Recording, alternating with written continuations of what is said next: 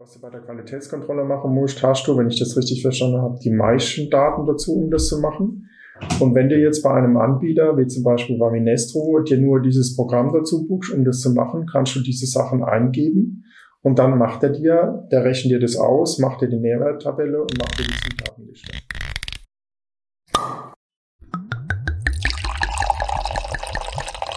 Hallo und herzlich willkommen zu einer neuen Episode Wein und Recht mit Holger Kiefer und diesmal auch mit Philipp Kiefer vom Aloysiushof in St. Martin. Wir sprechen über das E-Label und über die typischen Gedanken, die man sich dazu in einem Weingut macht, die Vorbehalte, die man dazu in einem Weingut hat und ob es denn eine gute oder schlechte Idee ist. Ich bin Diego vom Weinverkauft Fachpodcast der Weinbranche. Hier geht es um effektives Weinmarketing, Weinbaupolitik, Verkaufskanäle, Betriebsentwicklung und lukrative Marktnischen, die Grenzen der Weinwerbung und die Beziehung unserer Branche zum Alkohol. Als Weinplus-Mitglied bekommst du attraktive Kostenvorteile bei wichtigen Zulieferern der Weinbranche, kannst die Episoden schon 14 Tage früher hören und dich mit hunderttausenden Weinkunden und Weinprofis auf der ganzen Welt vernetzen. Amorim Kork hat diesem Podcast in den ersten Monaten das wirtschaftliche Überleben gesichert das ist die Art von Firma, die man als Partner haben möchte. Und ganz nebenbei ist Amorim mit gutem Grund Weltmarktführer für Korken. Der Green Deal kommt. Wenn du zu den Weingütern gehören willst, die sich rechtzeitig darauf einstellen, tritt Piwi Deutschland bei. Ich bin seit 2022 Vorstandsmitglied von Piwi International und bei uns spielt die Musik. Wir sind bald 1000 Betriebe aus über 20 Ländern und sprechen über den Anbau und Ausbau von Rebsorten mit hohem Einsparpotenzial beim Pflanzenschutzmittelaufwand. Den Unterschied zwischen viermal Spritzen im Jahr oder zwölfmal muss ich dir nicht ernsthaft vorrechnen, oder? Für eine Mitgliedschaft musst du weder Piwis angepflanzt haben noch Bio machen oder dich sonst irgendwie verbiegen. Komm zu uns und informier dich. Neben dem Podcast beraten mein Team und ich kleine und mittlere Familienweingüter, die sich weiterentwickeln und ihre Fahrtrichtung schärfen möchten. Typische Szenarien sind Generationswechsel, der Übergang von Trauben- oder Fassweinproduktion zur Flaschenvermarktung und der Wunsch, endlich ein Betriebsprofil mit klarer Positionierung zu haben. Du bekommst von uns einen realistischen Betriebsentwicklungsplan, der zu 100 Prozent auf deinen betrieblichen Gegebenheiten aufbaut.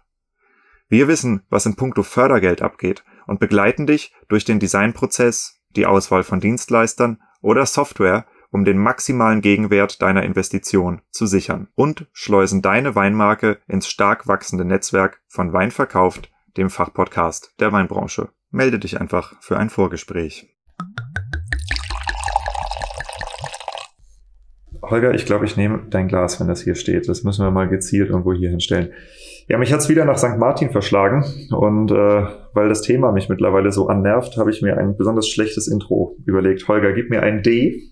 D. Gib mir ein Ekel. Ekel. Und jetzt gib mir ein Arationspflicht. Deklarationspflicht, Wahnsinn. Ähm, wir haben, glaube ich, jetzt die siebte Episode mittlerweile darüber und ich kann es nicht mehr hören, das Thema E-Label, Deklarationspflicht. Ähm, es ist heftig, aber die Weinlese nähert sich überall dem Ende. Ich habe gehört, wir haben mehr oder weniger schlimme Burgunder äh, geerntet, teilweise auch ganz tolle Sachen reingekriegt. Ich habe aber auch Winzer erlebt, die gerade äh, jetzt beim Saftfüllen waren und wirklich in Tränen aufgelöst, weil Liquiditätsengpässe des äh, Todes, ja, ich meine, äh, Fassweinpreis, ich weiß nicht, ob ihr es mitgekriegt habt, aber ich glaube so ungefähr 70 Cent den Liter für Riesling im Moment und das ist natürlich echt uncool, gerade für die, die nicht nur Flaschenweinvermarktung machen. Aber heute geht es in erster Linie um das Thema Flaschenwein, nämlich die Deklarationspflicht und wir haben hier einen Wisch vor uns liegen.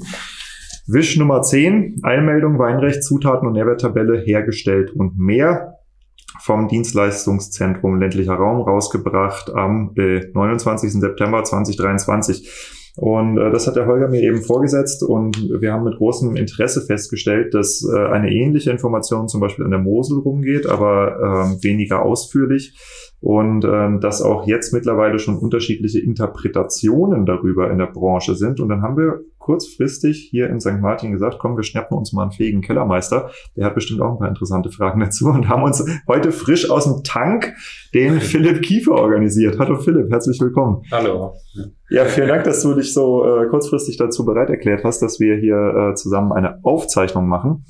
Wir haben nämlich ähm, Na gut, eigentlich, eigentlich habe ich ja eben gesagt, ich erkläre dir einfach mal kurz, wer ich bin, weil Philipp hat tatsächlich einfach Ja gesagt, ohne zu wissen, was auf ihn zukommt. Das war ziemlich, ziemlich unterhaltsam vorhin. Ähm, also ich habe diesen äh, Podcast, den du hier hörst. Wir sind mittlerweile bei Episode, ich weiß gar nicht, irgendwas 130 oder sowas. Äh, ich mache das seit fast drei Jahren, glaube ich, mittlerweile. Und ähm, es ist ein Podcast für Winzer in erster Linie, auch für Händler, Sommeliers und Dienstleister, aber eigentlich in erster Linie geht's äh, um Winzer, weil wir haben verschiedene Themen, die uns in der Branche bewegen. Äh, alles, was in Familienunternehmen so intern abgeht, äh, vom Generationswechsel bis hin zur Partnerfindung, äh, Weinmarketing, dann EU-Recht, der Green Deal kommt jetzt als Riesenthema auf uns zu. Ich meine, äh, Biodiversitäts- und Pflanzenschutzrichtlinien und alles Mögliche. Ne? Das ist ja nicht ganz unbekannt und ich bin irgendwann als äh, selbst zwar nicht mehr praktizierender Winzer, aber im Vertrieb für ähm, wir Winzer war ich damals, bin ich auf die Idee gekommen, dass ich selber sehr viel Podcast höre und wahrscheinlich viele Winzer im Keller oder im Weinberg, wenn sie alleine sind, eben auch viel Podcast hören, nicht nur Musik. Das hat sich als wahr herausgestellt und ähm, dann habe ich mir gedacht, gut, dann lass uns doch mal über branchenrelevante Themen sprechen und habe einen Weinwirtschaftspodcast ins Leben gerufen, den es jetzt immer noch gibt. Und ähm, ja, da interviewe ich mich fröhlich durch die Weinbranche, manchmal Winzer. So, da geht es meistens darum, welche, wie, wie habt ihr eure Marken aufgebaut, welche Entscheidungen haben dazu geführt, dass das Unternehmen heute so dasteht, also so auch in die Geschichte reingehen. Ähm, aber eben auch oft Akteure aus der Weinbranche, sei das jetzt eben Weinpolitik oder sei das Weinrecht. Wir werden zum Beispiel jetzt auch bald noch anfangen mit dem Thema Erbschaftsrecht. Das ist ein riesiges, riesiges Gebiet, ja. ja. vor allem in der Landwirtschaft, genau. Und ähm, jetzt ist es so, dass wir beide festgestellt haben, wir können hier fröhlich über die Deklarationspflicht sprechen. Ähm, wir machen das auch auf äh, theoretischer Ebene, glaube ich, gar nicht so schlecht und auch ganz, ganz unterhaltsam. Zumindest ich finde meinen Humor gut, habe ich mir sagen lassen.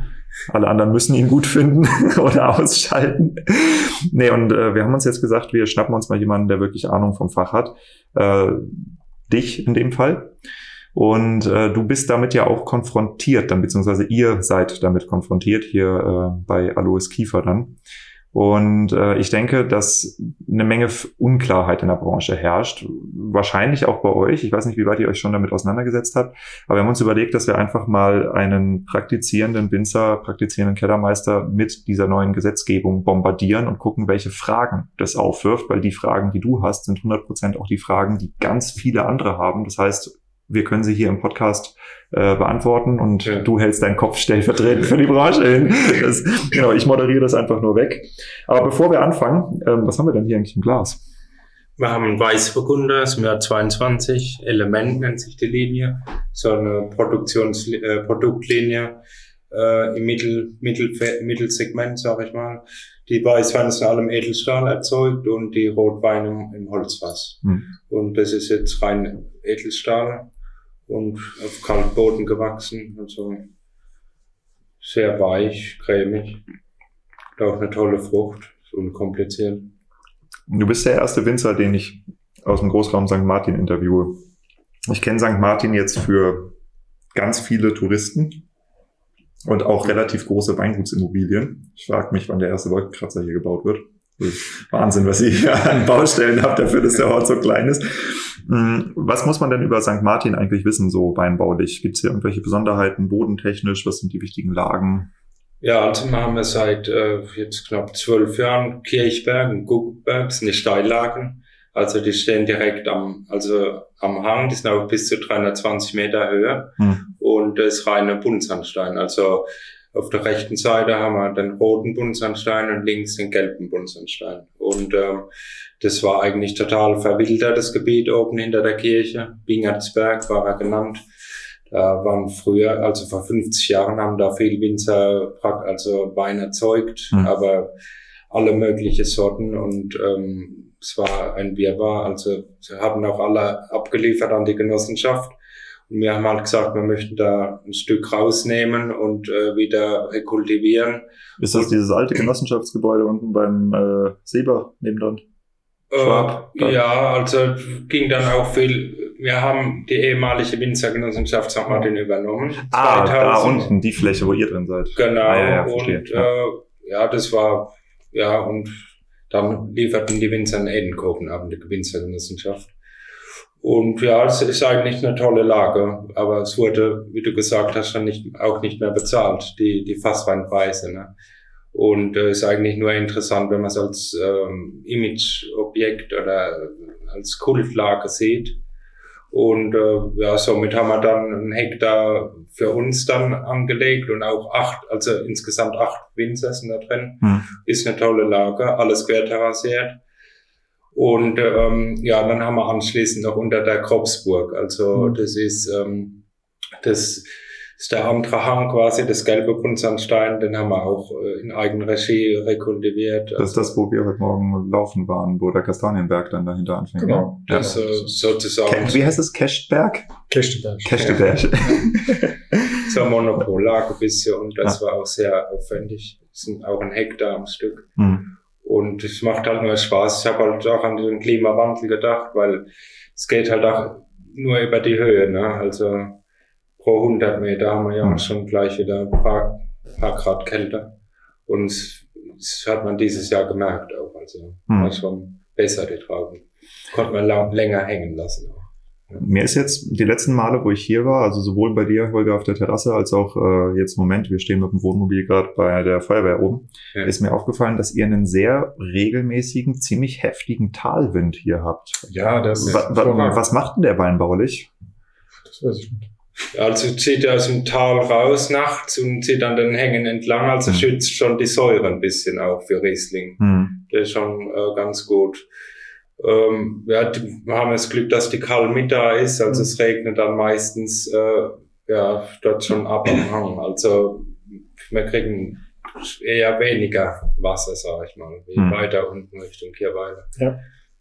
Und ähm, ja, also der Talwind, der schützt schon ein bisschen die Säure, würde ich mhm. sagen. Das kühlt schneller runter im Sommer dann, ne? Ja. Also, ja. ja. ja. es ist im Sommer, wenn du jetzt keinen Weinbau magst, ähm, super angenehm, weil du grillst und irgendwann so um halb neun, wenn so 28 Grad sind, kommt er und dann ist es hervorragend. Also ich mhm. meine, wenn weniger, also wenn es kälter ist, wird es natürlich kalt, aber wenn es jetzt richtig heiß ist, ist eigentlich ähm, das absolut super. Ja. So kann man das nur empfehlen. Also ich habe es schon ein paar Mal gesagt, auch jetzt im Podcast, glaube ich, aber ich fühle mich langsam hier in der Pfalz richtig wohl.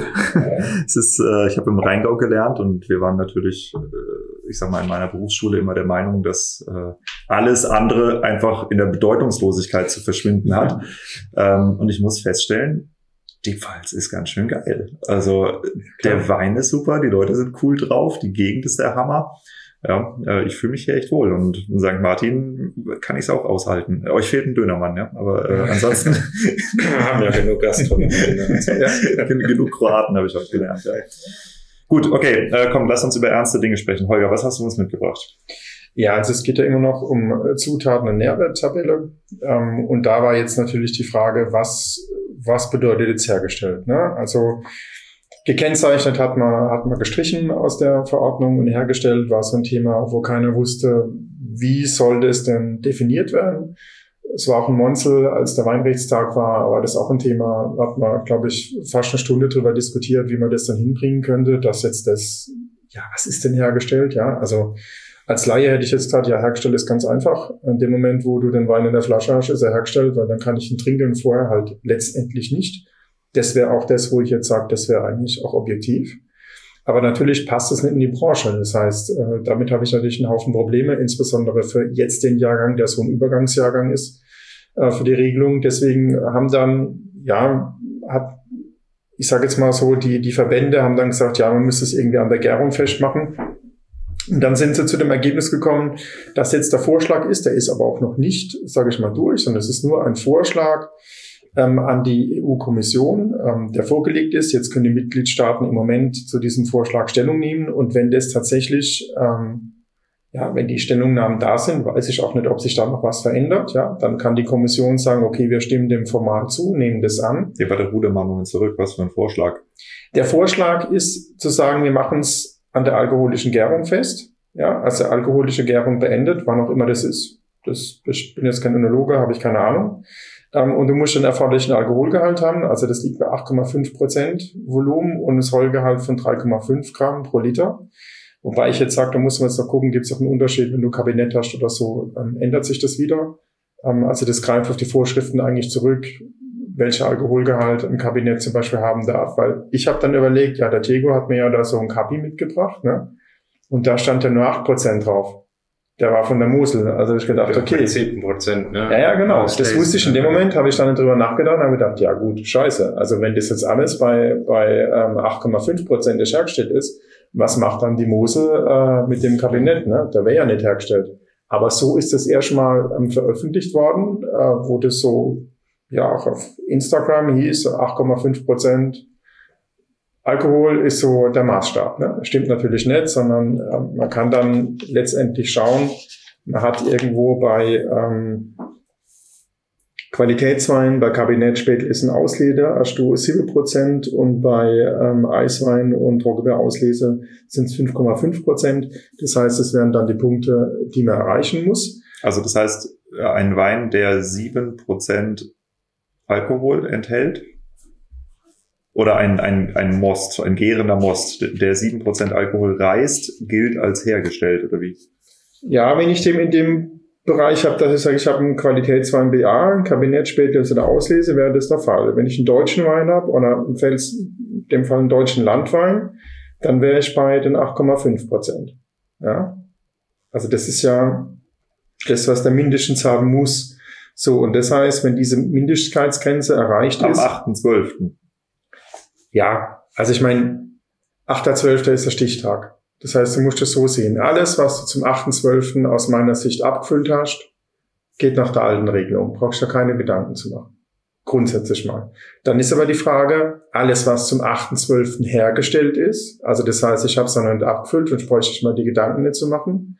Und hergestellt bedeutet in dem Moment alles, was diese Grenzen von Alkohol- und Säuregehalt erreicht, gilt als hergestellt. Auch wenn das noch im Tank liegt, ähm, wenn das noch irgendwie vor sich hingärt, wenn du noch alle möglichen Sachen machen musst, Mittelchen draufschüttest, was auch immer, ja, wo ich jetzt vorher gesagt also habe, alles, was vor dem 8.12. diese Grenzen überschritten hat, gilt als fertig hergestellt, egal ob ich den noch filtriere, egal ob genau. ich dem irgendwelche genau. Konservierungsmittel genau. oder sonstiges, genau. ob ich den noch flottiere oder ob ich den genau. stabilisiere oder völlig egal. Genau. Okay. Und auch bei Sekt ist es so, ne? also das Schaumwein gilt als hergestellt, wenn die zweite alkoholische Gärung beendet ist und er seinen erforderlichen Alkoholgehalt und Überdruck erreicht hat. Ne? Das heißt also, Alkoholgehalt muss ich jetzt auch gucken, was das bei Schaumwein dann genau ist. Aber ähm, das heißt ja, ich brauche dann drei Bar normal und bei Sekt, also Qualitätsschaumwein, brauchte ich 3,5 Bar. Ja, so. Dann habe ich mir überlegt, als jetzt nicht Winzer, wie weiß ich denn das nach? Also ich stelle mir dann vor, jetzt kommt die Weinkontrolle und ich sage, jawohl, ähm, bei mir ist alles hergestellt. Ja, dann sagt die Weinkontrolle, okay, ist schön, aber ähm, jetzt belegt mir das mal, dass es auch tatsächlich so ist, dass der Wein zum 8.12. hergestellt war. Jetzt kann man natürlich sagen, okay, wenn ich im, in meinem Kellerbuch nachvollziehen kann, dann müsst ihr mir jetzt helfen als Winzer, wenn ich da sagen kann, okay, ich habe jetzt einen Wein an dem Tag da reingelegt zum gern zu machen, dann hat er nach so und so vielen Tagen auf jeden Fall irgendwo du vielleicht... Du gehst davon aus, dass die Kellerbücher rechtzeitig geführt werden, Holger. Keine Ahnung, das, Gott, dazu sage ich nichts. Aber ich weiß, dass sie hier sauber geführt werden und dass sie hier vor allen Dingen auch schon elektronisch wirklich top sind. Ja, weiß ich. Weiß ich. Weiß also man hat das Herbstbuch, ne? Da sieht ja, man ja schon mal, wann es eingeht, die, die Ware. Und dann ab dem Zeitpunkt wird sie auch äh, in die Gärung geschickt. Also das machen ja, genau. Das wäre ja, ja, und das wäre dann genau der Punkt, wo ich sage, so, ähm, begebe ich mich jetzt auf das Feld, dass wenn ich einen Prüfer habe, der, der das sehr scharf sieht, dass ich dem das irgendwie nachweisen muss und der vielleicht sagt, das reicht mir nicht, ja, weil pff, vielleicht war es, vielleicht aber auch nicht. Deswegen sage ich, man kann das so machen, indem man sagt, man macht gar nichts. Man sagt einfach, es ist hergestellt, weil aus meinem Herbstbuch, aus meinem Kellerbuch ergibt sich das, da war der drin und da war genug Zeit rum. Ähm, also das heißt, also wer, ich sag, ist, man muss ja jetzt hier nicht irgendwie so tun, als wüssten wir es nicht alle. Ich würde sagen, 80 Prozent der Weingüter führen ihr Kellerbuch ganz bewusst handschriftlich. Und äh, das heißt, man sollte diesen Winzern deutlich zu verstehen geben, dass die ihr Kellerbuch bitte vor dem 8.12. aktualisiert haben sollten, oder? Also ich meine, ein Kellerbuch solltest du ordnungsgemäß führen. Ja, ja, ja, auch, auch wenn es nicht magst, du solltest es tun. Ja. Weil ich meine, dieses, ähm, ich weiß ja, wie das läuft, weißt, dann kommt die Staatsanwaltschaft, macht die Durchsuchung und dann heißt ja, Hals, Kellerbuch ist weg. Nein, das ja? ist nicht weg. Das ist das, geklaut, das ist dem Moment ich hab's Steuerberater. oder ich find's nicht oder ich weiß nicht, wo es ist. Und dann kann ich eigentlich die Frage stellen, okay, wie viele Tage braucht er uns zu schreiben? Ja. Ähm, weil genau das passiert ja dann eigentlich. Ne? Es wird dann geschrieben, so. Meistens ist es dann immer noch falsch, weil wenn du natürlich so eine Zettelwirtschaft hast, wird es unter Druck eh nicht funktionieren, dass das richtig ist. Von daher kann ich eh jedem nur empfehlen, das einigermaßen zeitnah, ich formuliere das jetzt mal freundlich, sein Kellerbuch und seine Sachen zu führen, weil dann hast du eben auch keine Probleme. Ja, also das ist für mich grundsätzlich ganz klar. So, und jetzt gibt es zwei Möglichkeiten. Ich kann sagen, okay, ich verlasse mich einfach auf mein Kellerbuch und sage, der Prüfer wird mir das abnehmen, der da kommt. Ja, der wird sagen, jawohl, Sie haben recht, wenn der Wein dann und dann drin war, der hat jetzt einen Alkoholgehalt X, ja, dann wird er zu dem Zeitpunkt schon den Alkoholgehalt gehabt haben. Also Mhm. bin ich über die 8,5 drüber oder über die 7. So. Säuregehalt von mir aus auch, also passt es, alles gut. Wenn ich jetzt aber die Situation habe, dass einer sagt, nee, das reicht mir nicht, dann könnte ich jetzt sagen, okay, ich mache zum 8.12. für alles Analysen. Ja, könnte ich auch machen. Mache eine Analyse, gib's ins Labor. Ähm, dann könnte ich es nachweisen. Kostet aus meiner Sicht, Entschuldigung, liebe Labors, einen Haufen Geld. Ja. Ähm, dann kann ich auch hingehen und sagen, ist okay, dann mache ich es doch gleich richtig und ähm, mache eh gleich die Nährwerttabelle und die Zutatenliste. Dann habe ich zwar in dem Jahr auch schon, ja, Ja, aber nicht alle Weine sind zum 8.12. durchgegoren. Ja. Also ich meine, zum Glück, Ja, durch, die ich meisten weiß nicht, ob du das sagen musst, das muss durchgegoren sein. Es muss nur den Alkoholgehalt haben zu dem Zeitpunkt. Das heißt ja jetzt nicht, wenn, wenn, ein, wenn ein Wein 8, wir haben hier ja Weine mit 13 Prozent oder, oder 14, ähm, das ist ja dann egal. Da muss nur die 8,5 erreicht haben zu dem Zeitpunkt und muss den Säuregehalt erreicht haben zu dem Zeitpunkt. Dann ist alles gut. Ob der jetzt noch weitergärt, was du noch immer noch damit magst. Ich meine, ich weiß auch nicht, was man, also wenn ich das richtig verstanden habe, Stillweine zum Beispiel, wären ja da völlig außen vor, ne? Also die, die sind da doch noch gar nicht fertig. Oder sehe ich das falsch? Das kommt auf den Wein an. Ne? Äh, 8.12. können die Weine schon 7, 8 Prozent haben, durchaus. Je nachdem, wie warm oder wie kalt du halt werden lässt. Also durch die Gärung, ja. Ja. Also die gehen ja meistens in vier Wochen durch, wenn Ja. ich herkömmlich vergäre. Okay. Aber wenn ich jetzt spontan Gärung mache, dann kann sich das doch Das hinziehen. kann auch mal ein paar Monate dauern, ja, oder ein Jahr. Gäbe es doch vielleicht Probleme, ne, dass Ja. man die acht nicht erreicht. Und das ist genau das, Was ich jetzt gesagt nicht habe. verstehe, sind die Ja. 3,5 Prozent, äh, 3,5 Gramm Säure. Das, ähm, die haben ja von Grund auf schon äh, 6, 7 Gramm. Also, was soll, was sind die 3,5? Also das darf man nicht vorhaben, weil das ist einfach ein Ding, das festgesetzt ist. Sehr wahrscheinlich steht es eh nur in einem Anhang zu der Sache drin, weil natürlich machen die Ends, die gehen ja auf das zurück, was, was im Prinzip jetzt, sage ich mal, vorgegeben ist für die, für die Weine, ne? was die an, ähm, an Säure haben dürfen, dann nehmen die natürlich den unersten Wert und sagen, okay, dann habe ich das auf jeden Fall erreicht. Also die haben, So. sind praktisch hingegangen und haben gesagt, ab wann ist ein Wein nach Weinrecht eigentlich als Wein deklarationsfähig? Genau. Weil die Flüchtig, also die, die Säure muss ja irgendwie auch reinkriegen, ne? Da muss ja sagen, okay, das seid ihr jetzt die Spezialisten. Gut, bei Gewürztraminer liegt man mal deutlich drunter. Bei 4 Gramm kann man auch mal sein, aber oder 5, ne? Also Mhm. dieses Jahr sind es bei uns 6 Gramm beim Mhm. Traminer und ist ja eigentlich noch gut. Bei uns war es auch noch relativ gut von der Säurewerte. Gut, die Rieslinge waren teilweise bei 9 und dieses Mhm. Jahr dann nur bei 7, ne? So ist das Verhältnis. Jetzt Burgunder waren eigentlich fast perfekt Hm. bei 6, 6,5 Gramm. aber dann hast du auf jeden Fall alle über den 3,5 Kriterien drüber. erfüllt. Das heißt, du hast Kriterien erfüllt. Und das ist ja alles, um was es geht. Das ist ein Übergangsjahrgang. Man will jetzt eigentlich versuchen, möglichst alles, was in 23 ähm, geerntet wurde, ähm, im Prinzip aus dieser Deklarationspflicht rauszukriegen, ja, und zu sagen, so, es braucht jetzt nicht zu machen.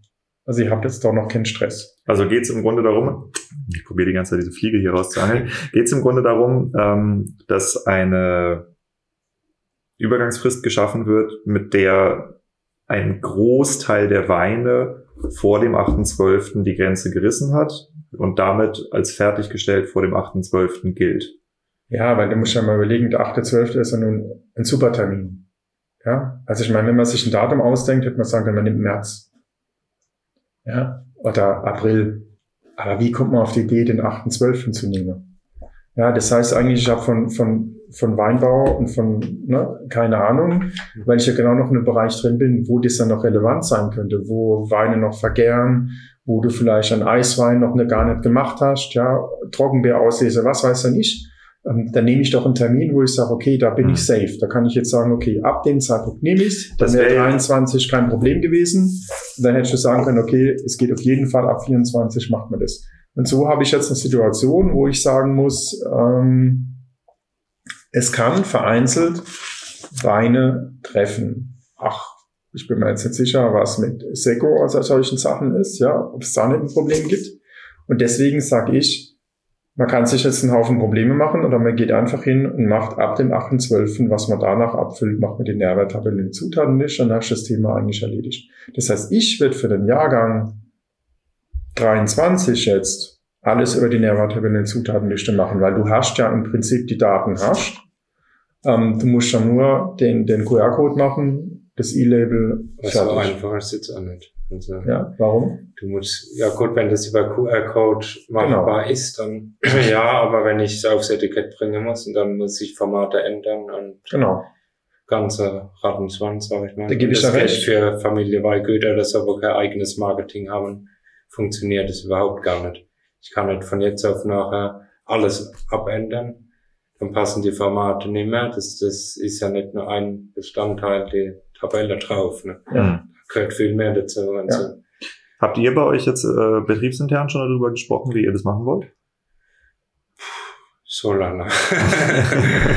also ich habe mich da schon mit beschäftigt. Also ich wäre dann über den QR-Code gegangen Hm. und hätte dann auf eine äh, outgesourced auf eine auf eine Seite quasi, wo man zugreifen kann auf den Wein immer. Aber Also über eigene Website dann gelöst, oder? eine eigene geht ja nicht. Dafür nicht auf der eigenen Homepage stellen. Doch. ich dann Also es ist so, dass, also ich sag's mal so, es darf schon sein. ohne Ich darf das, ich darf das selbst hosten, aber ich muss natürlich dann feststellen, dass das, ich sage jetzt mal, diese Landingpage, was anderes ist es ja nicht, Mhm. dass die jetzt nicht verlinkt ist mit meinem Shop oder mit meiner Website oder schon irgendwas. Also dass ich von dort aus sozusagen werbend tätig bin.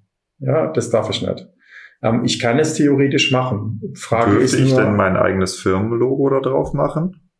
Gute Frage. ist und wenn gute- ja, dürfte man dieses Logo anklicken und dann auf, den, auf die Website Nee. gehen? Das nicht. Nein, das wäre aus meiner Sicht schon wieder zu viel. Und die Ähm, URL oben? Weil die zeigt ja dann auch schon mal meine Homepage. Die Website Die dürfte ich machen, aber ich würde es nicht verlinken. Also ich bin der Meinung, man muss eigentlich alles machen dürfen, was man auf dem Etikett auch machen darf. So wie ich in die Website oben in die URL auch Weingut und sowas reinschreiben darf, ja, finde ich es also manchmal wenn, nicht wenn du der jetzt die Weinflasche nimmst, dann muss ich ja sagen, ich muss ja eigentlich alles drauf machen können, was auf der Weinflasche an sich aufsteht. So, grundsätzlich mal. Jetzt mit dem, mit dem, mit der Einschränkung, dass es nicht werbender Natur sein darf. Das heißt also, wenn du jetzt anfängst, drauf zu schreiben, ähm, ich habe 200 Parker-Punkte gekriegt, ja, dann würde ich sagen, das darfst du aufs Etikett, aber aufs E-Label nicht, weil das ist rein werbend. Das hat ja kein, das ist ja nicht wie, ich bin biozertifiziert und muss jetzt angeben, Mhm. das ist die Nummer, ja. Das darf ich draufschreiben auf das E-Label. Das darf draufstehen. Das ist kein werbender Charakter, weil es zwingend ist. Aber die Parkerpunkte werden nicht zwingend. Ob jetzt solche Sachen wie die silberne Kammerpreismünze, goldenes Dingsgedöns drauf darf, keine Ahnung. Gibt's auch keine Vorschriften dazu, das ist auch nicht geregelt.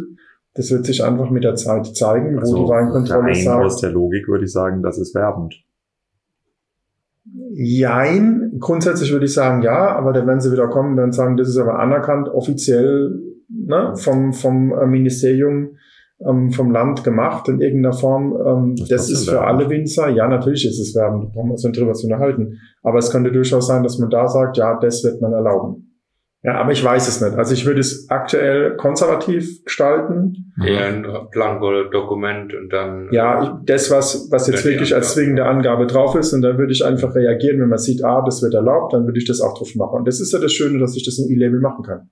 Ich kann es ja relativ zügig ergänzen. Ich kann Mhm. nicht sagen, ah, ist erlaubt, gut, mache es auch drauf. Und Ja. wie ist das, ähm, das E-Label?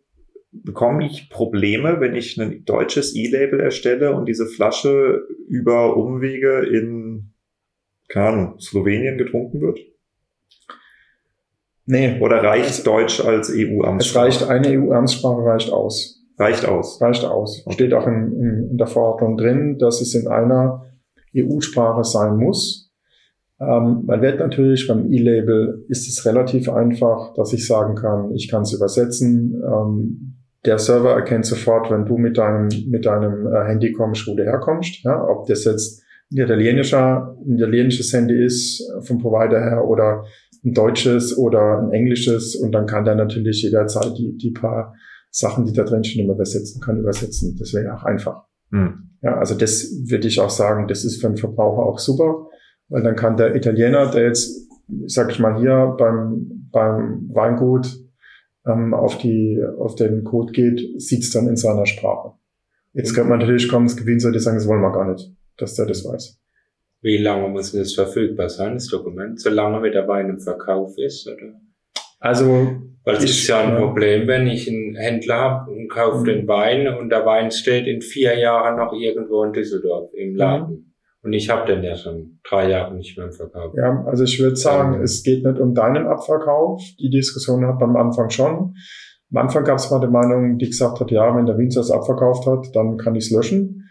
Da ich mir gedacht, naja, das kann ja auch nicht sein, weil das geht ja relativ schnell. Also wenn du jetzt sagst, ich habe hier irgendeine, ich mache meinen Sommerwein, ja, X, und den Sommerwein habe ich in zwei Monaten verkauft, und dann kann ich sofort äh, mein, mein E-Label löschen, weil ich sage, brauche ich ja nicht mehr, ähm, es ist ja weg. Also das wird nicht der Fall sein. Wirklich geregelt ist es nicht, wie lange man es vorhalten muss.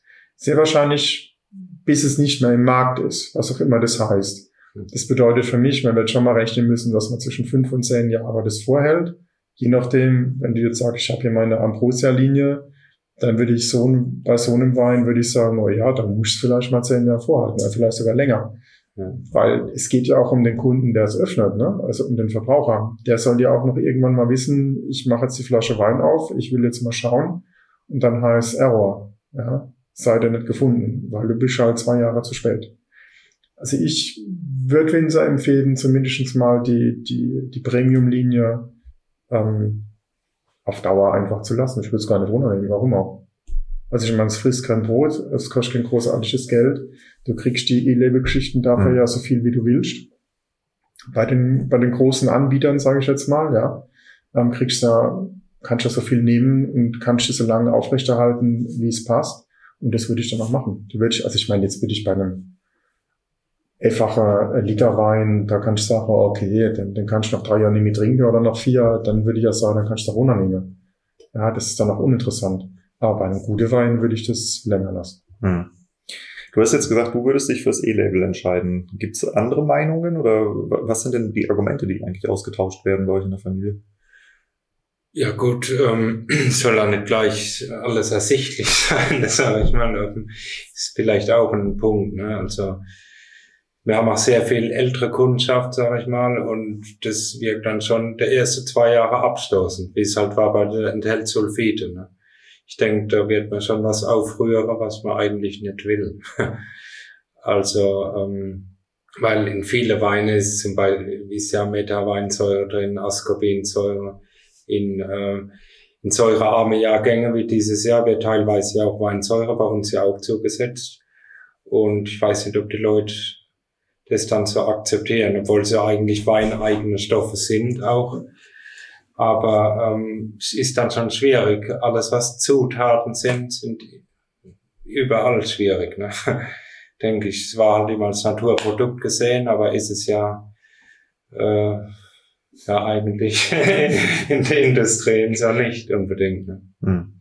Die ähm, Lena von Lena Sebastian, die hat hm. jetzt äh, vor ein paar Tagen ihre Krönungsfeier zur rein hessischen Weinprinzessin gehabt und äh, sie hat da eine Rede über die Überromantisierung der Weinbranche gehalten und hat unter anderem auch gesagt, dass wir halt dieses Problem der mystischen romantischen Weinbranche haben, was dazu führt, dass Winzer halt wirklich mit äh, fast Panikattacken dastehen, wenn sie Zucker und Säure auf ihren Wein draufschreiben müssen oder halt Inhaltsstoffe, wobei das eigentlich ich meine, du hast überall Inhaltsstoffe drauf.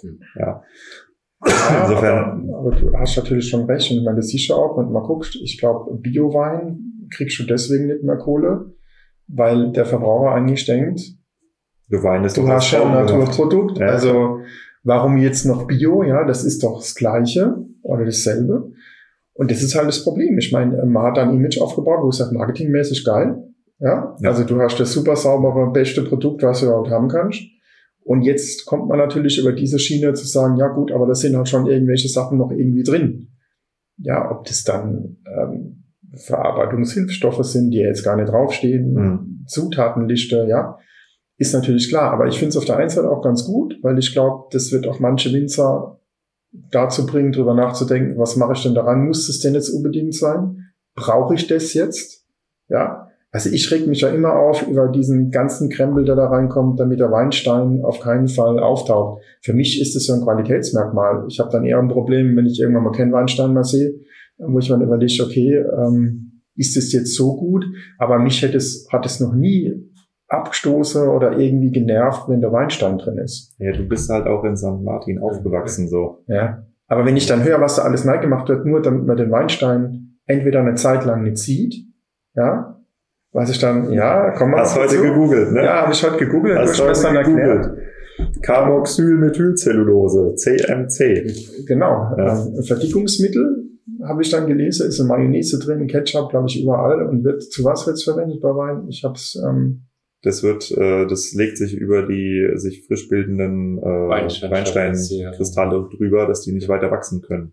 Also es verhindert das Ausfallen des Weinsteins für eine gewisse Zeit. Ja, also für mich völlig unnötig. Brauche ich in meinem Wein nicht. Das muss ich nicht haben. Und da gehört es dann dazu, vielleicht auch die Kunde, einfach mal die Frau Braucher, einfach mal ein bisschen mehr aufzuklären und dann zu sagen, hab, ähm, klar, ich, ich krieg ja auch immer gesagt, in der AGB muss auf jeden Fall rein, äh, Weinstein ist natürlich und ähm, ist nicht zur Reklamation geeignet. Ne? Ich denke mir so, ja, ist aber doch klar. Nee, aber das hat einen Grund, dass das da rein ist. Ja, das ist schon klar.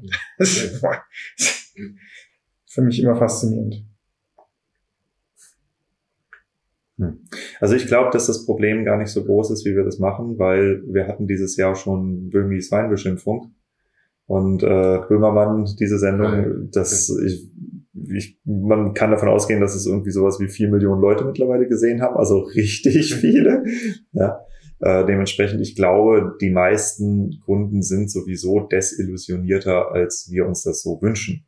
Ja, Kunden sind aufgeklärt. Auch wenn du dir anschaust, äh, die komplette vegetarische Community, die hat schon vor 15 Jahren kapiert, dass Gelatine eingesetzt wird. Ne? Also die Frage, warum kann denn Wein nicht vegetarisch sein, die kriegst du heutzutage weniger gestellt als noch vor zehn Jahren. Das heißt, es hat eine allgemeine Aufklärung darüber stattgefunden, ähm, dass Wein eben nicht nur Traube ist. Also ich glaube, dass die Bevölkerung der Branche da tatsächlich voraus ist.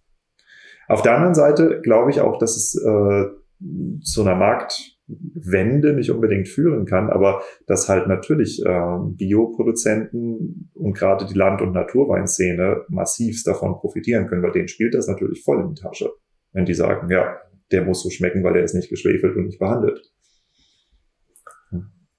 Ja, aber ich.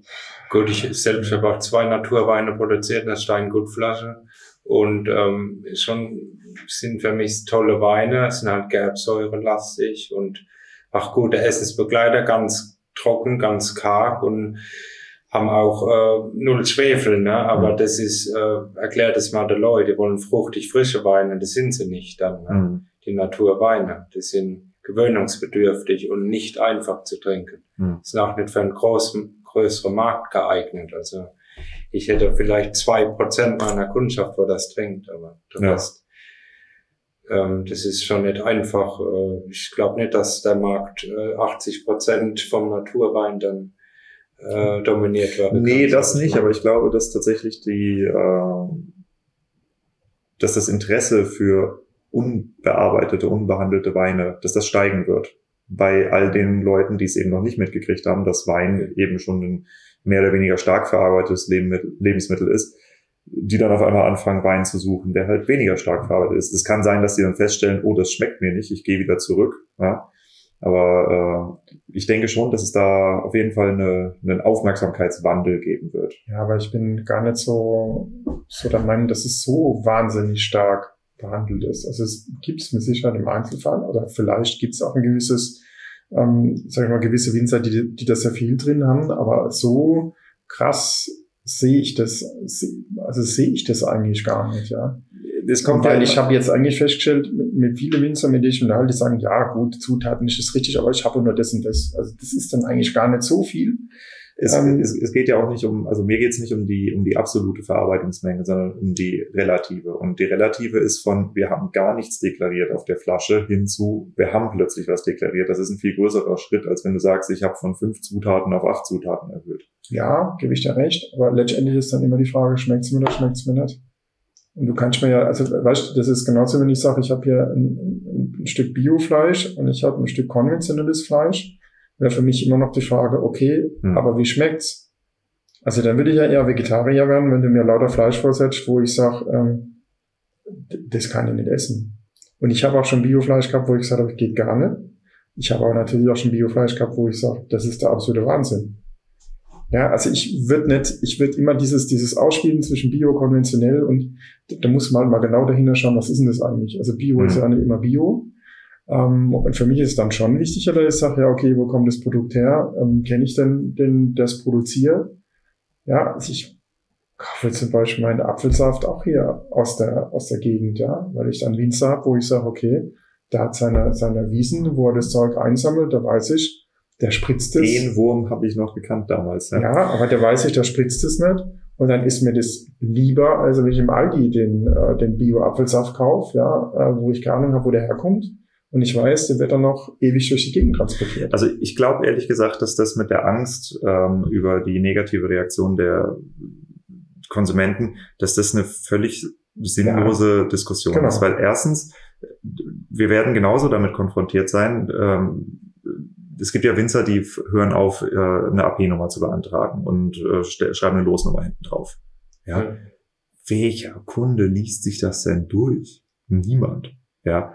Also die, die Kunden, die sich noch ernsthaft dafür interessieren, ob du jetzt ein Prädikat hinten draufstehen hast oder nicht, das sind die aussterbenden Ende 70-Jährigen. Für die meisten anderen hat das überhaupt keine Bedeutung. Ja, und ich glaube, dass das Thema Nährwert und Zutaten äh, ziemlich in die gleiche Kategorie reinfällt, weil wir es auch von allen anderen Produkten gewöhnt sind. Und das andere ist, wenn bei euch die Nährwerttabelle draufsteht und die Kunden deshalb weggehen, dann gehen die zum nächsten Winzer und da steht sie auch drauf. Auch drauf. Genau. Insofern, es ist halt eine Friss- oder Stirb-Situation für den Kunden. Ne? Also ich glaube, ähm, da, da sollten sich einfach mal alle komplett entspannt zurücklehnen. Die Frage ist eigentlich eher, wie setzt man das in einem Weingut schnell um und vor allem unkompliziert um? Und ähm, wenn ich mir das hier angucke, jetzt diesen Zettel, ähm, das könnte ja passieren, dass Winzer auf die Idee kommen, das nur bei den Weinen zu machen, die äh, zum 8.12. diese Richtli äh, Grenzwerte noch nicht geschossen haben. Und ich glaube, dann sind wir an dem Punkt, wo es halt richtig kompliziert wird und wo du auch in so Nachweisprobleme reinkommst. Ne? Ja, ich, also ich würde grundsätzlich, würde ich mir als Winzer das gar nicht antun. Sondern ich würde als Winzer sagen, okay, erstens, ich brauche eine pragmatische Lösung. Das ist auch das, was bei mir angefragt wird. Ich kann nicht sagen, aha, dann mach da, lass das überprüfen und dann lege mal das fest, was da genau drin ist, dann bist du safe. Dann hast du fünf Weine, die sind so, die anderen Weine sind nicht so.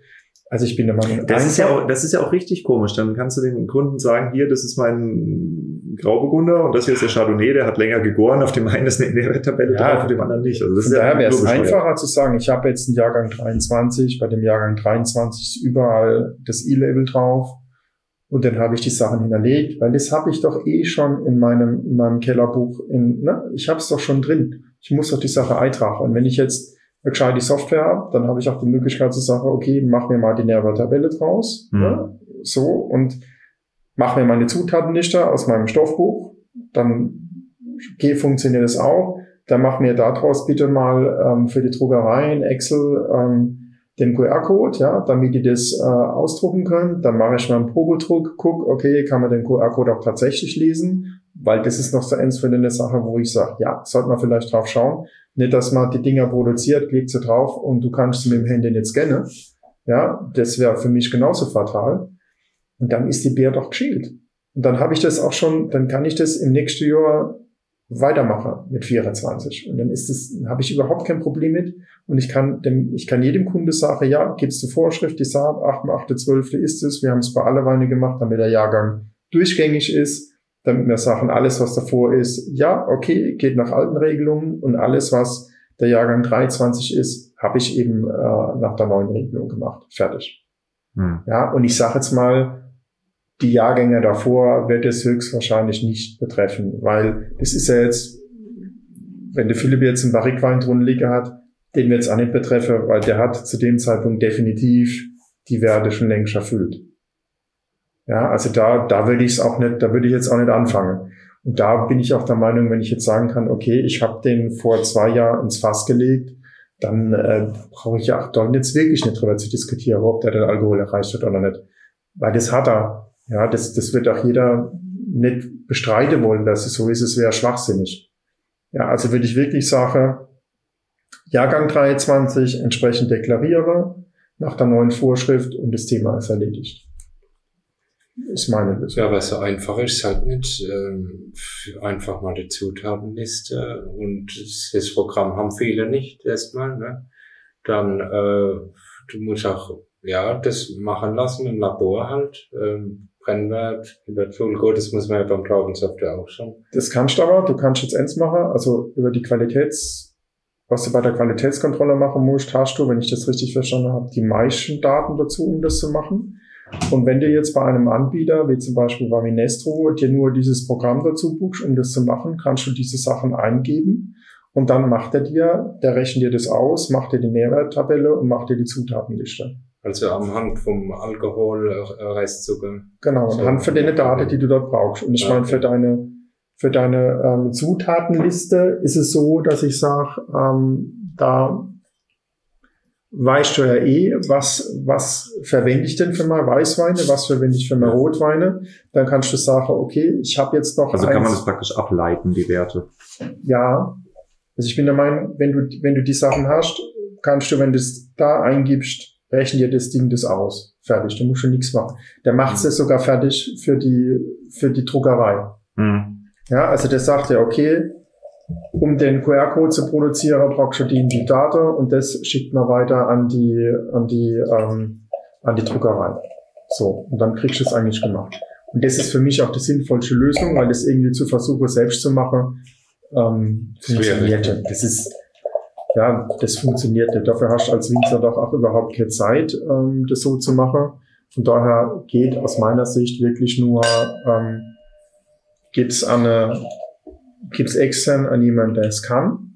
Und da kannst du die Daten eingeben. Wenn du jetzt natürlich dort schon die, die Weinbuchhaltung verwendest, ist noch einfacher, du gibst auf der Werte ein. Ja. Und dann sagt er, okay, zack, zack, ähm, drückst auf den Knopf, mach mir da draußen die Nährwerttabelle und dann macht er das automatisch.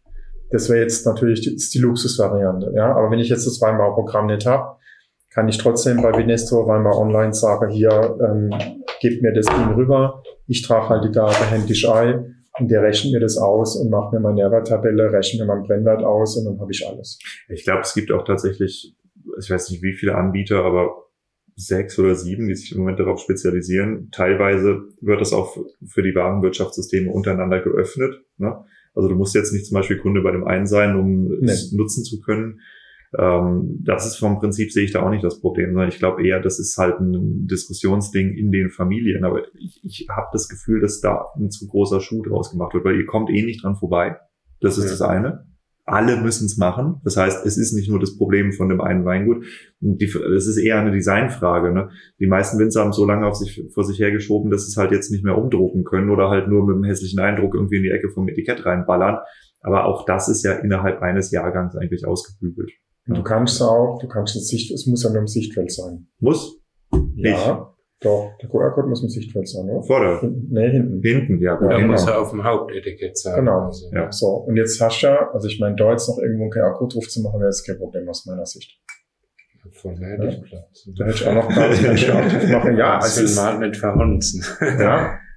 Aber ich glaube, es ist, es ist, ähm, der QR-Code ist das kleinste Problem, dennoch noch aufs Etikett zu bringen. Problem, was ich sehe, ist eher, dass, wie du sagst, man hat sich ein bisschen mit beschäftigt, aber noch nicht wirklich.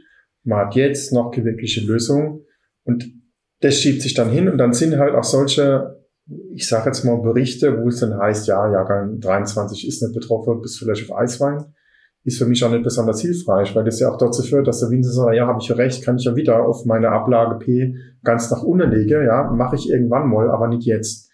Und wenn dann Ende November soll das Ding tatsächlich endgültig verabschiedet war. Keiner weiß, was da wirklich drin steht. Und dann geht das Gejammer los und das Gerenne.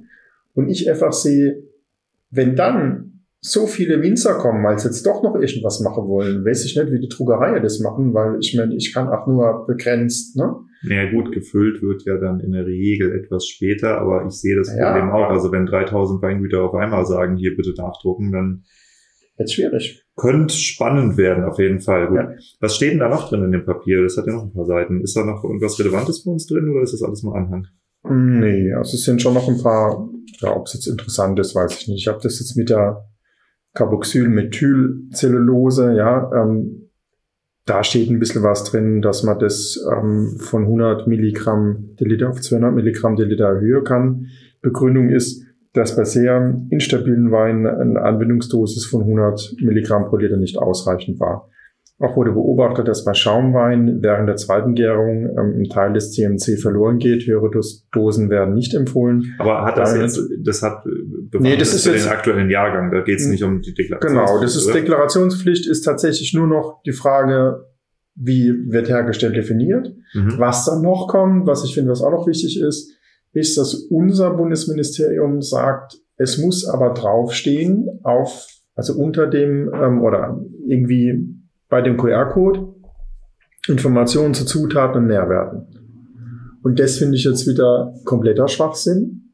Wenn ich sage, dann macht doch lieber ein I rein in die Mitte für Information, macht es Ja, aber das EU-weit. darf ja nicht sein, das I. Aktuell noch nicht, aber das wird auch diskutiert. Also die, die, ich glaube, das Gros der, der Weinwirtschaft und der Verbände wollen ein I drin haben. Was für mich auch völlig logisch ist, weil erstens mal steht da ohne Informationen zu Zutaten und Nährwerten. Das kann vielleicht der Italiener sich nicht übersetzen. So, ja, und der Grieche schon gar nicht. Und wenn das auf Griechisch dort steht, äh, weiß ich auch nicht, was da damit gemeint ist. Aber wenn da drin I steht, ist es ein italienischen I, es ist ein griechischen I, also überall ein I. Und dann weiß ich als Verbraucher, aha, das sind die, da stehen also die Nährwerte, das ist der QR-Code für die Nährwerte und die Zutatenliste. Ob ich das jetzt brauche als Verbraucher oder nicht, spielt ja keine Rolle. Aber ich spare mir auch das noch da ohne drauf zu schreiben, was jetzt vom Etikett vielleicht auch nicht gerade so super aussieht.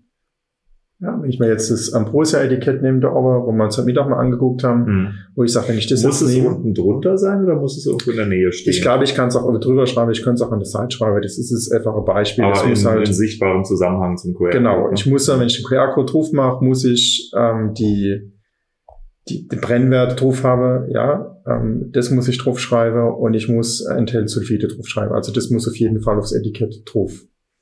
Ja, also ich habe den Brennwert, den ich drauf machen muss und ich habe die Sulfide drauf, die ich drauf machen muss und dann müsste ich jetzt nach dem aktuellen Stand auch Informationen zu Zutaten und Nährwerten draufschreiben und das finde ich eigentlich unnötig. Also für mich ist eigentlich das ganze Thema, dass man alles zu arg bürokratisieren muss. Äh, Das Ganze ist für mich totaler Humbug. Also ähm, es nervt nur, die Winzer noch mehr zu belasten und wir wissen so schon gar nicht mehr, wie man rumkommen soll mit allem.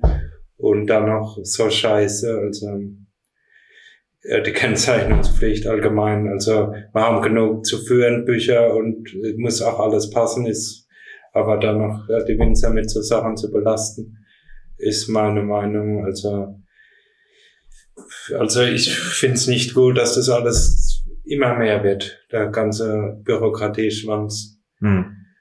Und es macht, wird auch Deutschland dran kaputt gehen, unter Bürokratisierung. Weil es wird alles viel zu, alles auf die Spitze gedreht. Hm. Also, Ja, ich meine, klar, wenn man, wenn man sich das aus Produzentensicht anguckt, das ist, äh, ist einfach nur eine Komplizierung. Ich bin bei dem Thema auch mal extrem zwiegespalten, weil ähm, das kommt in einem riesigen Maßnahmenpaket. Also ähm, dieser europäische Green Deal, auf den wir zusteuern, der hat nicht nur mit Biodiversität zu tun, sondern auch mit Ernährungssicherheit und mit Energie und sozialen äh, Mindeststandards. Und dazu gehört eben unter anderem, dass die Verbraucher darüber aufgeklärt werden, was sie konsumieren. So als, als Verbraucher, als Mensch muss ich sagen, okay, ich finde es eigentlich an und für sich gar nicht schlecht, dass auf dem Lebensmittel draufsteht, was drin ist. Was das für die Produzenten bedeutet, ist was ganz anderes. Und vor allem, da wir ja nicht im industriellen Maßstab immer gleich produzieren, ja, Mhm. sondern wir haben halt unfassbar viele kleine Chargen und sind kleine Familienweingüter in der das Regel. Problem für die Ja. kleinen Familien. Für die Kleinen Ja. ist das das Problem. Für Ja. große Firmen ist es, gibt es eine ganze Sparte, wo dafür Ja. abgestellt ist, aber bei uns ist es ein großes Problem. Also, Ja, definitiv. Es ist natürlich auch aus meiner Sicht das, das Problem, dass ich sage, das weiß Menschen relativ lang und trotzdem schafft die EU nicht, diese Regelung mal ein Jahr vorher so zu machen, dass ich sage, das ist der Endstand. Ja? Also das, was man jetzt vielleicht Ende November dann als Endstand hat, hätte man schon vor zwei Jahren haben können. Hm. Und dann hätte tatsächlich sowohl die, die sich jetzt mit E-Label auseinandersetzen, die Minzer Sache können hier, so und so muss es gemacht werden, so und so sieht's aus. Du hast jetzt anderthalb Jahre Zeit oder zwei Jahre, dich darauf vorzubereiten, mach es, alles ist gut. Ja, aber jetzt, ich treibe das auf die Spitze, indem ich jeden Monat eine neue Sau durchs Dorf treibe, ja, indem ich sage, ach, da steht jetzt gekennzeichnet drin, was gekennzeichnet, streich mal gekennzeichnet weg, ja, dann ist es nur noch hergestellt, dann definieren wir aber hergestellt dann nicht mehr, sagen auch gar nicht, was hergestellt ist, ja, dann machen wir so dämliche Termine wie 8. 12. da, wo ich sage, ja, da kann ich dich Mhm. verstehen, das ist ja nur, Waschi, ne? ja, das ärgert hier auch nur, weil ich sagte, macht jemand was, der eigentlich ehrlich gesagt keine Ahnung hat, weil wenn der sich mit Weinbau auskennen würde, dann hätte er gesagt, okay, ich mache das im Mai oder im Juni, ja, weil du weißt, ich, da trifft das letztendlich nichts mehr, was die, die Weinlese vorne dran äh, angeht, ja. Aber das genau zum Zeitpunkt zu machen, wo ich eigentlich wissen könnte, wenn es mich interessiert, dass es ein Problem sein könnte und ich mache es trotzdem zum Problem, das ist das, was ich nicht verstehe kann, ja. Also Dass ich würde dich als unseren neuen Cheflobbyisten wählen heute. Ja, will er da keinen Lobbyismus machen, sondern es ist einfach nur, es ist einfach nur ärgerlich, weil du da stehst und denkst, ja, hopp, Leute, wer hat sich das jetzt ausgedacht? Ja, und warum kann ich nicht neischreibe in meine Verordnung, bam, was ist hergestellt? Was verstehe ich darunter? So ist es. Dann kommen die Franzosen und sagen, ja, für uns interessiert es nicht, wir machen das erst ab nächstes Jahr. Ja, doch die Weinkontrolle schon in Monzel gesagt, das könnt ihr gern machen, aber ähm, da kommt aber nichts rein zu uns. Ja, das lassen wir nicht zu. Was ich natürlich auch verstehen kann. Das heißt, es muss EU-weit geregelt sein. Das ist ja nicht nur deutscher Bürokratismus. Das trifft alle. Hm. Ja, und dann muss ich halt eine Regelung finden, die, die eben für alle passt. Und das könnte man alle aus, umsetzen. ja, das, das, das müssen alle umsetzen und deswegen kann man es aus meiner Sicht auch relativ einfach machen. Ich verstehe das und ich sage, ach ja, du hast auf jedem scheiß Müsli-Riegel, ähm, hast die Nährwerttabelle und die Zutatenliste drauf, ja, was da drin ist. Es ist doch dafür auch kein Problem. Jetzt frage ich mich, warum ist es bei Spirituosa noch nicht der Fall? Erklär's mir mal, verstehe ich zum Beispiel auch nicht, ja. Also wenn ich einen Whisky nehme, einen Gin oder sonst irgendwas, muss es nicht draufstehen. Wahrscheinlich, weil wir einfach eine starke Alkohollobby haben. Ja, das sind genau solche Sachen, wo ich sage, hey, hopp, komm, wenn ihr sowas macht, macht. dann machst du mal komplett, ähm, regel das doch mal komplett durch und nicht dann in zwei Jahren machen wir das dann für, für den Rest.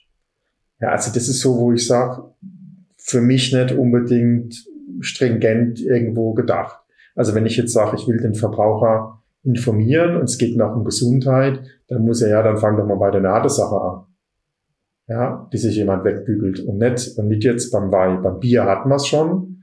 Ja, da habe ich auch ganz erst schon mal drauf geguckt, ah, so könnte das aussehen. Da habe ich das erst schon mal drauf geguckt. Vorher hat es mich auch noch nicht interessiert. Die Nährwerttabelle, ja, beim Bier. Erst, wo ich mich damit beschäftigt habe, kann ich mal wissen wollt, äh, wie schreibt man das eigentlich drauf? Was musst du drauf? Und dann hast du ja, so könnte man es machen. Also deswegen, ähm, es ist ein bisschen blöd gemacht und deswegen ist es für mich unheimlich wichtig, dass man den Winzer jetzt klar macht, ihr müsst es jetzt machen. Ja, ihr müsst es jetzt machen, nicht warten, nicht hoffen, es geht an uns vorüber, es wird nicht vorübergehen. Und je schneller ich das mache, umso einfacher wird's für mich, umso weniger Probleme habe ich damit. Je länger ich warte, umso komplizierter wird's. Oh, Ich würde mitten ins Weihnachtsgeschäft reinwarten damit. Ja. Aber das, das, man hätte schon, also ich, ich sag jetzt mal, da hätte ich natürlich auch schon vorher, jetzt, bevor die, ne, du holst die Wein rein, hätte ich da vorher schon sagen können, okay, für Weißweine verwende ich das, für Rotweine verwende ich das. Da habe ich eine klare Zutatenliste. Ähm, ich mache noch eins, zwei, es haben schon ich wechsle. relativ viele Winzer Das haben die haben einfach schon klar. äh, haben entweder einen Platz ausgespart schon oder haben von sich aus einen QR-Code drauf. Ihr habt doch auch einen drauf, ne? Der geht auf die Ja, Website. teilweise im QR-Code. Ja. Also das heißt, designtechnisch ist es in vielen Betrieben schon vorbereitet. Ja, nicht in allen, das ist klar, aber in vielen ist es zumindest äh, wird es technisch kein Problem, das umzusetzen. Äh, es ist halt, halt eine Eindruckfrage. Ja. Ist der bei euch eingedruckt, der QR-Code, oder ist der in der Stanze drin? Äh, der wird eingedruckt. Eingedruckt, ja. Okay. Was für mich die Frage ist, wenn ich es aufs Etikett mache, muss die Etiketten ja, muss ich ja früher bestellen, Anfang des Jahres. und äh, muss dann kurz vor der Füllung zum Beispiel noch was dran geben, zum Beispiel ein Wein für der Handel. Und dann ähm, und ich hätte es dann nicht auf der Zutatenliste drauf auf dem Etikett. Wie ist denn das dann? Ja, du kannst, du kannst, ähm, das ist weil ich ein E-Label habe, ist es für mich eigentlich einfacher, weil Klar, kannst du immer den Datensatz ich ändern. kann es eigentlich ändern. genau. Jetzt auch noch nach der, kurz nach der Füllung, sage ich mal. Oder am Tag der Füllung, ne? wenn es Ja. eingereicht wird für die AP-Nummer. Aber jetzt, ähm, als für die Quali-Prüfung meine ich. Aber Okay, jetzt, ja. wenn es drauf steht, ist für mich die Frage, das kann ich ja nicht mehr ergänzen. Ja, du kannst aber beziehungsweise machen. Also vorher war es entweder oder. Jetzt ist es Übersetzungsfehler beziehungsweise. Und da kannst du natürlich schon, ich glaube, drei, Riesling oder Spätburgunder. ja, du kannst schon drei Varianten wählen. Wein und oder Äpfel und oder Milchsäure können Genau. drauf. Ne? Ja, das heißt jetzt nicht und oder, sondern das heißt jetzt etc. Also beziehungsweise. Weil hat man falsch übersetzt. Ja. Ja Das- gut, aber wenn da Es nichts gilt das Gleiche, es gilt das Gleiche. Ja, aber das ist ja genau das, die Varianten kannst du wählen und dann muss nur irgendwas davon muss erfüllt sein. Das ist, sage ich jetzt auch mal wieder ein bisschen Verbrauchertäuschung, aber Es sieht ja auch völlig bescheuert sieht aus. völlig bescheuert aus, würde ich auch nie machen. Ähm, weshalb ich sage, deswegen bin ich ein Ja. Fan von dem E-Label, weil ich einfach sage, super, du magst und dann kannst du sagen, okay, das ist es. Und dann gehst du noch einmal in der Programm rein und ähm, änderst das entsprechend ab. Oder schreibst das hier, wo du sagst, das ist es. Weil der QR-Code, ähm, der verweist ja nur auf die, auf die Domain, Landingpage, ja, sonst ja. auf nichts. Ja. Das ist für es mich auch besser als das E-Label, weil ich halt noch Nee, das keine das. E-Label. Das E-Label besser als eingedruckt, meinst du? Ja, genau. Ja, ja. ja. Also ich habe jetzt auch lange überlegt, an und für sich äh, aus, der, aus, aus Vorhaltepflicht-Gedanken ist es draufgedruckt, die sichere Variante. Ja. Aber genau dein Argument ist eben, ne, wenn du halt, was weiß ich, du willst im April füllen oder im März füllen, musst aber jetzt zum 8.12. schon äh, deklarationsfähig sein. Das ist schwierig. Ja, sehr schwierig. Oder du musst halt von vornherein sehr genau darüber nachdenken, welche Zusatzstoffe du verwendest und welche du eben nicht verwendest. Es gibt durchaus Betriebe, das, die das können. Es gibt auch Winzer, die das können, aber es gibt auch eine ganze Menge Winzer, die geben ihren Wein zum Labor und dann machen die, was das Labor ihnen sagt. Ja. Und äh, ja.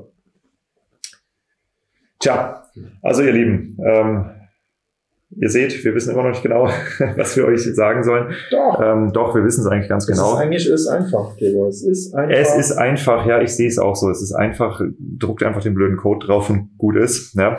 Ähm, aber wir werden natürlich noch ein Update Nummer 8 oder irgendwie sowas Katastrophales machen im November und wahrscheinlich werden wir dann auch noch die ersten spektakulären äh, Prozesse gegen die Weinkontrolle äh, begleiten, weil es wird natürlich nicht langweilig bei uns in der Branche. Holger, vielen Dank für das Update.